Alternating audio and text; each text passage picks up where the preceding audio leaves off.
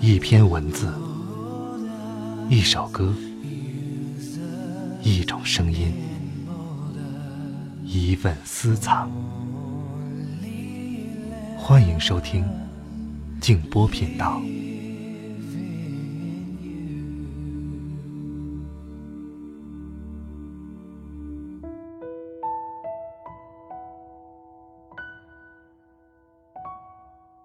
不是所有的人都能知道时光的含义，不是所有的人都懂得珍惜。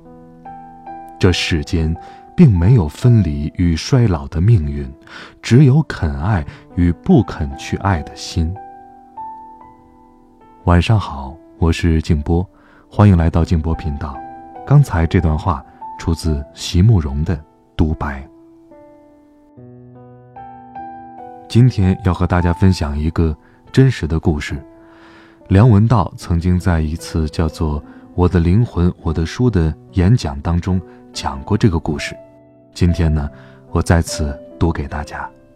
如果你想看到这一篇，可以通过微信公众号搜索添加“静波频道”。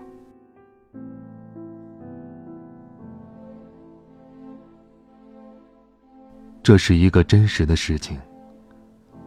话说有一年，一个美国小伙子考上哈佛大学，念工程，他很高兴。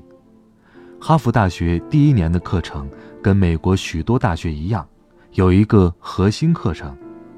所谓核心课程，就是新学生进校不是上专业课，而是上全体学生都必须要上的公共课。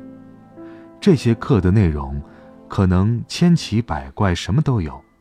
但是，总而言之，学校认为这是任何一个哈佛毕业生、任何一个美国优秀的大学生都应该有所涉猎的学问领域和范畴。于是，这位学生就选了一门课，但他之后非常后悔。选了什么课呢？是中古英文文学。你想想看，一个想学工程的学生。跑去念中古英文文学，所以非常痛苦，而且更要命的是，这个教授年纪大了，说话语速缓慢，也不懂得编一些笑话去逗学生们开心。你知道，现在当老师不一样了，很困难。我在香港当老师的时候是这样的，我教一堂课，如果要讲上一个半小时或者两个小时的话。我通常要花十个小时去准备那堂课。一开始，我这十个小时全部是用来准备内容的，但是最近几年，我发现了一些变化。这十个小时里面，起码要用三个小时准备笑话。内地有很多朋友也和我这么说。现在在学校教书，基本上等于是当主持人，上台就要说笑话。就是不知道有没有黄段子。然而，那个老教授教书时却作风老派，上课很闷，一点趣味都没有。中古的英文和现代的英文是不一样的，所以教授上课的时候还要加以枯燥的解说。那个学生很痛苦，觉得这个课不能上了，太难受了，所以常常逃学。好不容易上完一学期的课，放暑假了，他很高兴。他要打散工挣钱，就在学校附近的一家旧书店找了一个兼职。他干什么呢？这种书店常常收到电话，被叫去别人家里收一些旧书回来，然后出售。他就干这个。他不是去估价，而是上门去看这些书得用多少箱子和多少人去搬。就帮忙干这个。有一天，他接到一个电话，老板派他去哈佛所在的美国波士顿剑桥镇旁边的一个花园洋房，挺好的一座房子，去搬书。他于是就去了。一个老太太开的门，把他引进来。老太太脸色有一点忧伤。经过介绍，他才发现，这个老太太。竟然就是教他那门很沉闷的中古英文文学课程教授的夫人。原来，这个教授上完这学期的课之后，没多久就死了。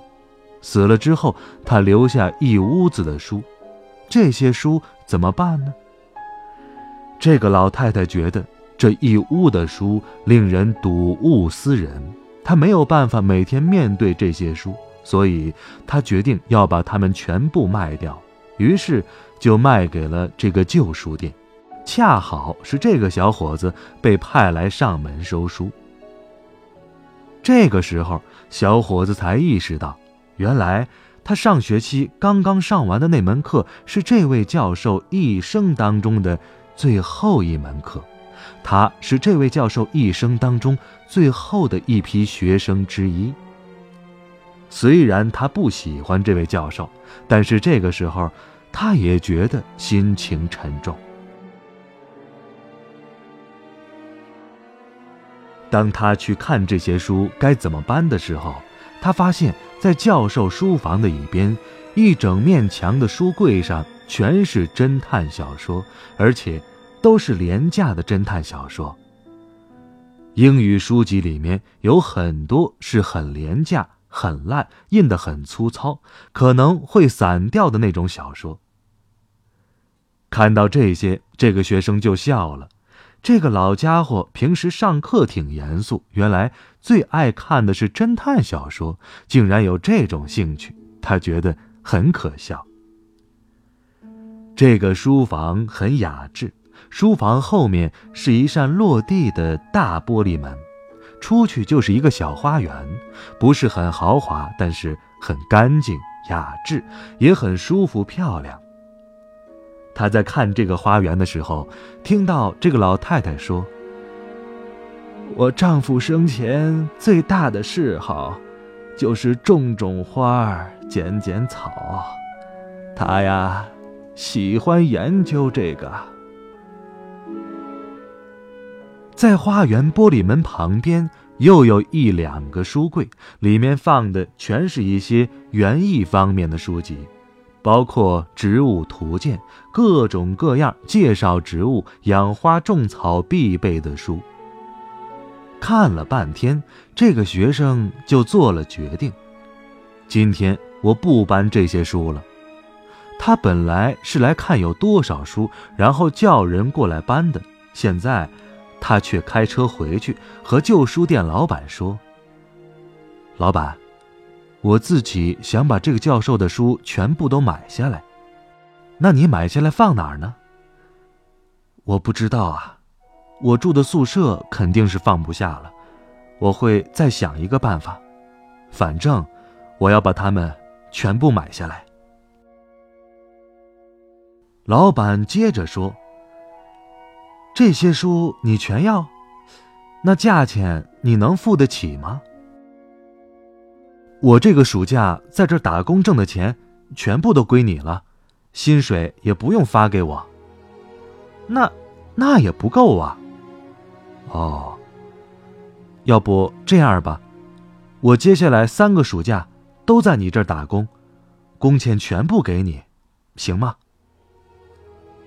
老板问他：“那你为啥买这些书啊？”这个学生接着说。原来平常上课的时候，他只觉得这个教授很沉闷、很学术。原来这只反映了教授的一面。当他去了教授的家，看了他的书房，看了他的藏书之后，他发现这个教授完整的立体人格。这个教授喜欢廉价版本的侦探小说，侦探小说里面还划线做笔记，笔记里面还写了粗话。这一段写的真他妈的好啊！这个教授还喜欢种花草，草坪上洒水器刚刚洒过，叶子上面还有水珠，这些都是教授生前最爱的东西。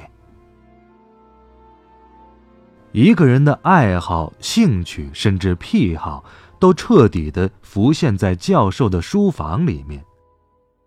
当时这个学生有很强的感觉，我如果把这些书搬回旧书店，就得把它们分散、分门别类的放在旧书店的书架上，然后再去卖。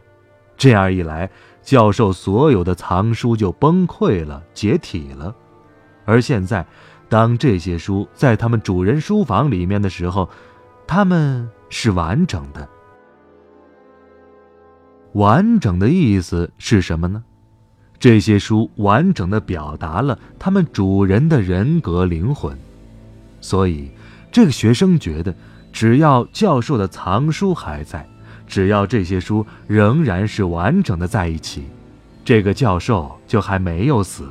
他的灵魂还在这些书里面。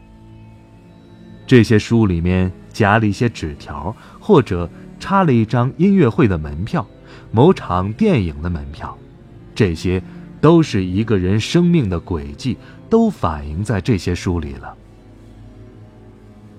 当时，这个学生觉得很难过、很悲痛，他觉得他应该让这个教授的灵魂完整的保留下来。要把它买下来，不要拆散它们。这个店长听了他的话之后就说：“算了，这些书我六折卖给你，你在我这儿打上三年的工就够了。”于是他在这儿打了三年的工。这个故事是真的，这个故事说明。一个人的书房，一个人看什么书，一个人拥有哪些书，其实就是一个人的全部，就是这个人。